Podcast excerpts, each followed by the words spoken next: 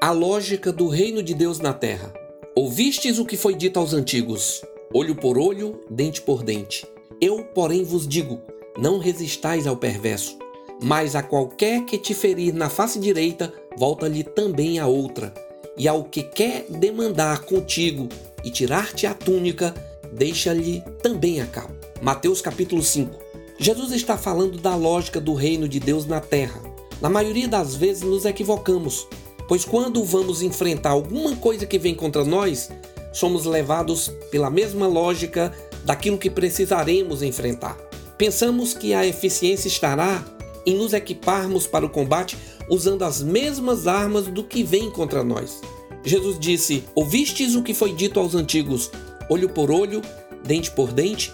Eu, porém, vos digo: não resistais ao perverso. O que Jesus está chamando a nossa atenção é para não usarmos a mesma lógica, as mesmas armas, daquilo que julgamos adversário e queremos enfrentar, para não nos tornarmos exatamente iguais ao que julgamos necessário combater.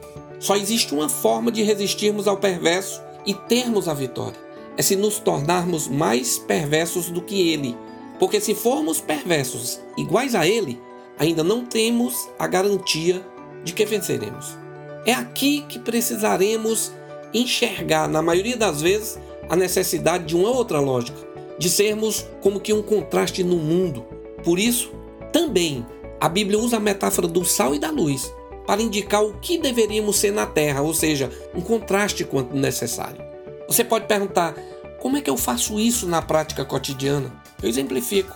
Se alguém vem contra você com hostilidade, vá contra ele com beneficência. Se alguém vem contra você com violência, vá contra ele com brandura. Se alguém vem contra você com fúria, vá contra ele com mansidão. O apóstolo Paulo, escrevendo sua carta aos Romanos, no capítulo 12, diz: Não te deixes vencer do mal, mas vence o mal com bem. Eu quero orar com você. Pai, nos ensina a sermos um contraste na nossa geração. Nos faz enxergar a lógica do teu reino nas nossas relações, nas nossas casas, nos nossos trabalhos. Te pedimos por todas as famílias que estão orando conosco nesse dia. Nos traz sabedoria para lidarmos com nossos desafios, como maridos e esposas, filhos, filhas, pais, irmãos, amigos, para a plantação do teu reino entre nós e para a tua glória. Amém.